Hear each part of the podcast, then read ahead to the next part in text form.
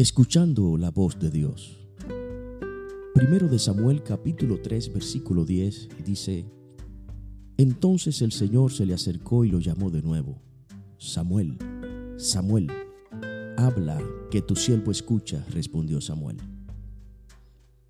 El versículo de hoy proviene de una historia en la que Dios quería decirle a Samuel lo que planeaba hacer en cierta situación.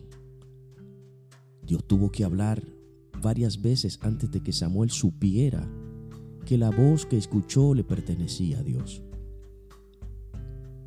Una vez que Samuel se dio cuenta de que Dios estaba hablando, respondió diciendo, habla, que tu siervo oye.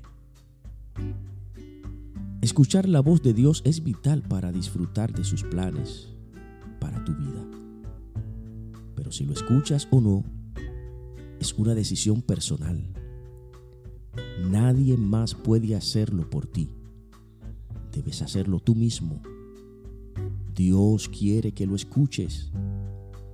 No te obligará a elegir su voluntad, pero hará todo lo posible para animarte a que le digas que sí.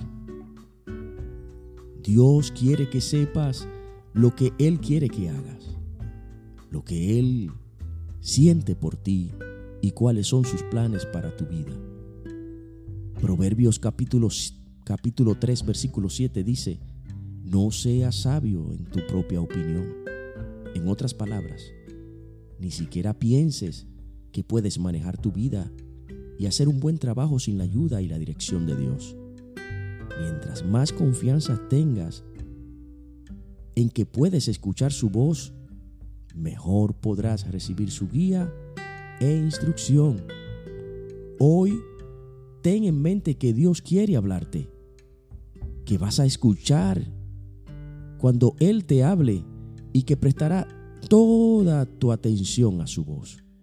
Dios tiene buenos planes para tu vida y te dirá todo lo que necesitas saber, pero recuerda escuchar. Dios te bendiga. Este es tu hermano, David Marte, para la gloria de Dios.